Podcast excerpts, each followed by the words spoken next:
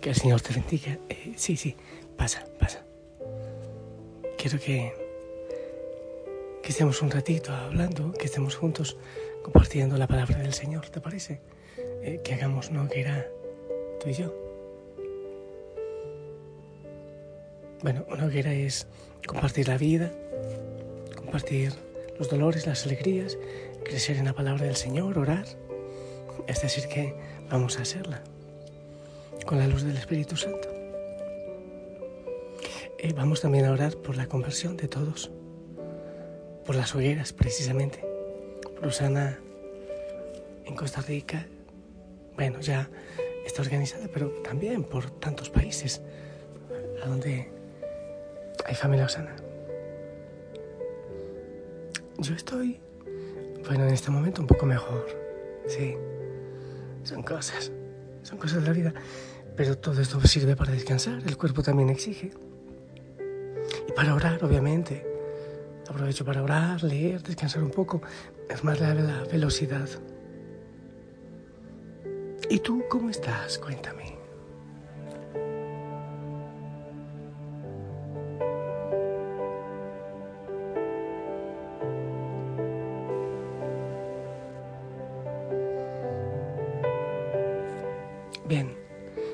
Sería interesante hablar mucho más. A ver si lo hacemos después. Vamos ahora a pedir al Espíritu Santo que nos ilumine, que nos acompañe. Ven, Espíritu de Dios, necesitamos de ti, de tu fuerza. Ven, ilumina nuestra mente, nuestro corazón. Cuánta necesidad hay de ti, oh Dios. Ilumina nuestras familias, a los enfermitos. Oh Señor, Rogamos por todos los que esperan en nuestras oraciones. Ven. Pedimos la intercesión a San Sabiniano, mártir, que interceda por nosotros. Vamos a ver una cosa. Eh, ¿Qué tal? Hoy quiero asumir el riesgo de hacer la primera lectura y el Evangelio. ¿Te parece? Vamos a ver, de una. Hebreos 10 del 32 al 39. Hermanos,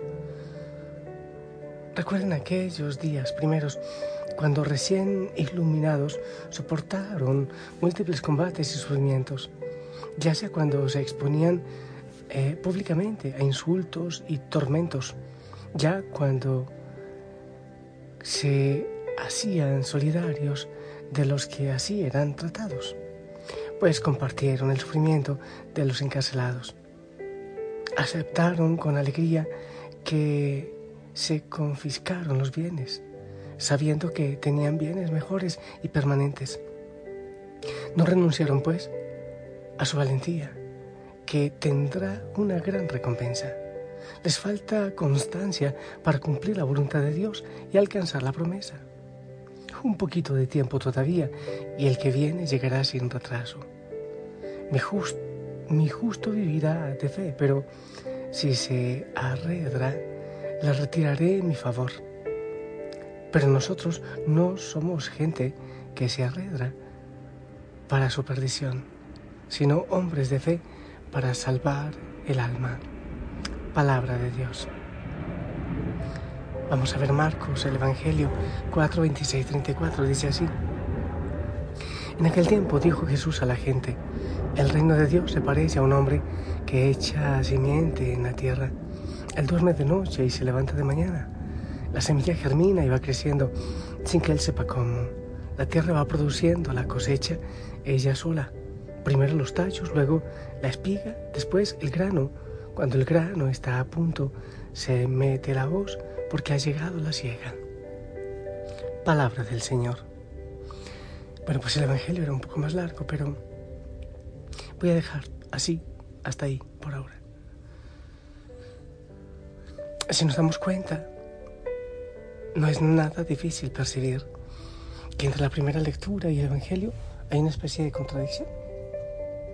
¿Por qué? Pues mira, la primera lectura dice que falta perseverancia, que hay que seguir luchando, que el tiempo no demora en llegar, que hay que luchar y luchar, que, que se pongan pilas. Eso es lo que dice la primera lectura de Hebreos. Si tú quieres, puedes volverla a leer, volverla a orar. En cambio, el Evangelio dice que no, no hay que luchar, Sencillamente uno siembra la semilla y se va a dormir, se va a descansar. Y la semilla sola va, va creciendo, va echando sus tallos, va, echando sus ramas, va echando sus hojas. Ella va creciendo. Entonces, ¿al fin qué? ¿Hay que trabajar o hay que descansar? ¿Hay que perseverar demasiado y hacer muchísima fuerza? ¿O se trata de que no hagamos nada, de que sembremos la semilla y a dormir se ha dicho? A ver, ¿qué dices tú? ¿Qué piensas tú al respecto? ¿Acaso se contradice Dios? Bueno, pues yo quiero decirte lo siguiente.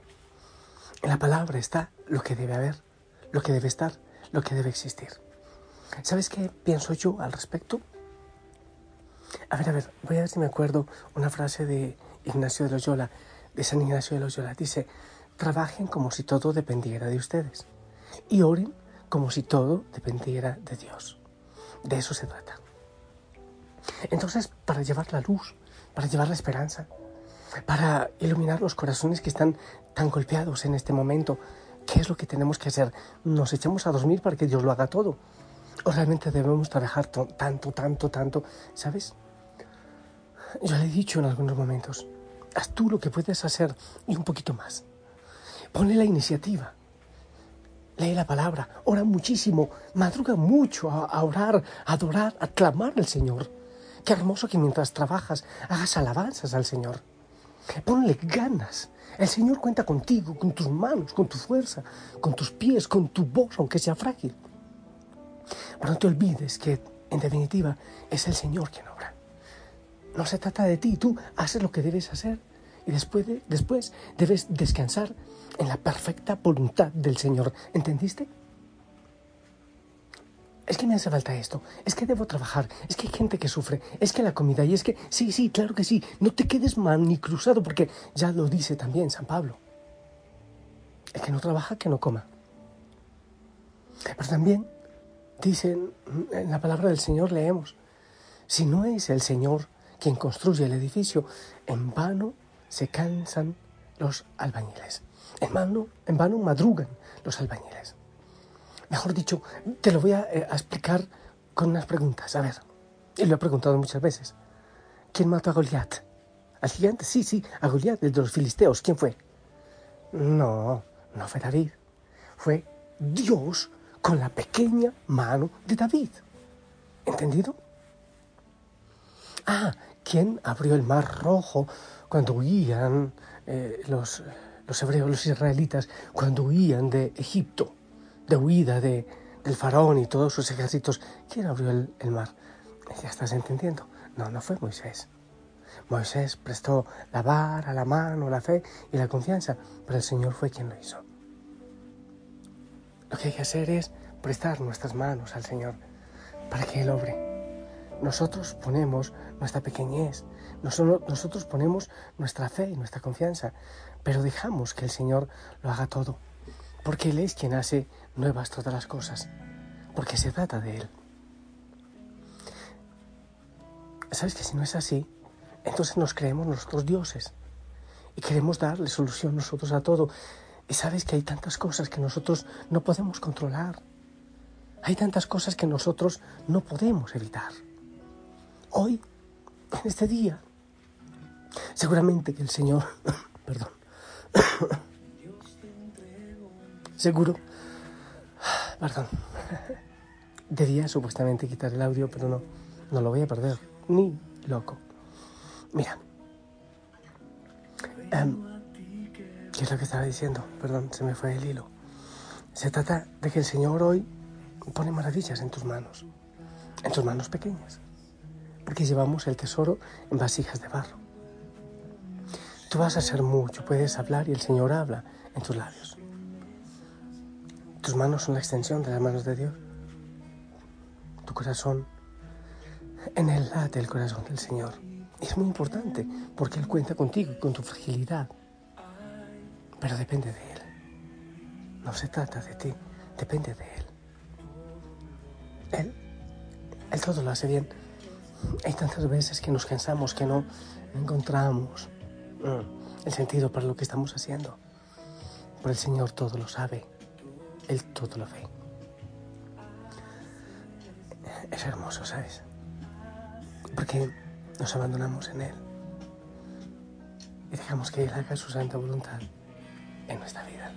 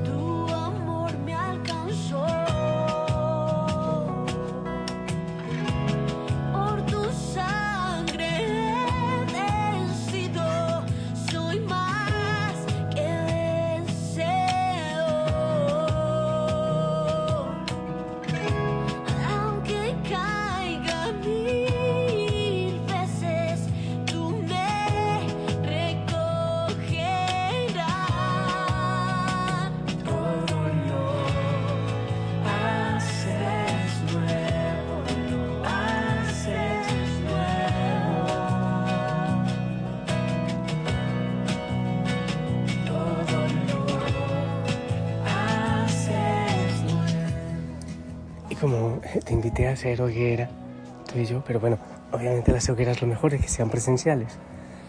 Entiendo, sí, por esta situación de pandemia toca que, sean eh, bueno, a distancia y, virtuales y todo lo demás. Pero es muy breve la, la hoguera que estamos haciendo, porque debería ser mucho más larga. Pero no es fácil.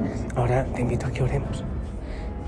A ver qué aprendimos aprendimos que debemos trabajar nosotros, que debemos poner nuestra fuerza, nuestra iniciativa, todo, sin pereza, sin flojera, sin mediocridad, con astucia, con abnegación, con entrega, pero siempre confiados en que todo depende del Señor. Y eso, en eso concluimos, ¿sí? Ahora vamos a orar, te invito a que oremos, para que eso sea verdad en ti, en mí, en la familia Osana, en las hogueras, en los distintos ministerios, Oh sí, Señor, solo la fuerza del Espíritu Santo puede lograrlo nosotros. Nosotros muchas veces, Señor, nos queremos, nos creemos fuertes y queremos salirnos con las nuestras. Oh sí, Señor. Pero somos débiles, somos frágiles. Hay tantas cosas que no podemos lograr. Y eso nos ponemos, Señor, enfrente al gigante, al enorme, al Goliat que está frente a nosotros, frente a la iglesia. Oh, sencillamente salimos apoyados, derrotados. Pero confiamos en tu fuerza. Es verdad que el enemigo puede contra nosotros, pero no contra ti, pero no contra ti. Hay unos Goliat, unos gigantes que encontraremos en este día. Cuando queremos, por ejemplo, creer que, crecer en santidad, en oración, pero vemos que no lo logramos, te pedimos, Señor, que lo hagas tú. Nosotros no lo lograremos, pero tú sí en nosotros. Gracias. Gracias, Señor, porque, porque lo estás haciendo, porque lo obras en casa. Tantas situaciones difíciles, Señor, en casa. A veces incomprensión, dificultades, situaciones económicas complejas, incomprensión, sí, tantas cosas. Venias nuevas, todas las cosas. Amado Señor, porque tú eres grande, Dios de poder, Ahora, te toca a ti orar. A ver qué le vas a decir al Señor. Por ejemplo, que tome tus manos, que te ofreces tus dones, lo que tú puedes, pero que al fin haga Él su voluntad en ti. Ora, ora, tú, ¿sí? Ok, te toco.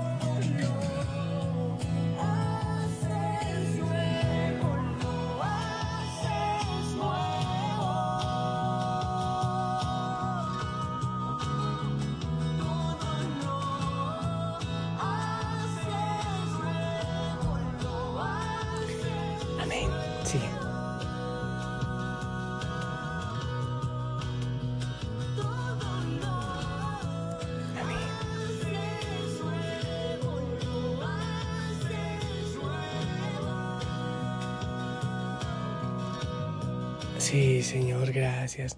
Amén, amén. Gracias, Señor, por la oración de cada hijo, de cada hija y gracias sobre todo por lo que haces en nuestra pequeñez y en nuestra debilidad la bendición para todos, en el nombre del Padre, del Hijo, del Espíritu Santo. Esperamos tu bendición. Tú haces nuevas todas las cosas.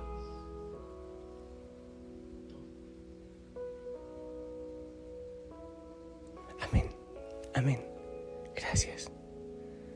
Un abrazo grande. El Señor está contigo. Que Él fortalezca tus huesos, tus músculos, todo, porque sigas adelante. Que la Madre María vaya contigo de la mano.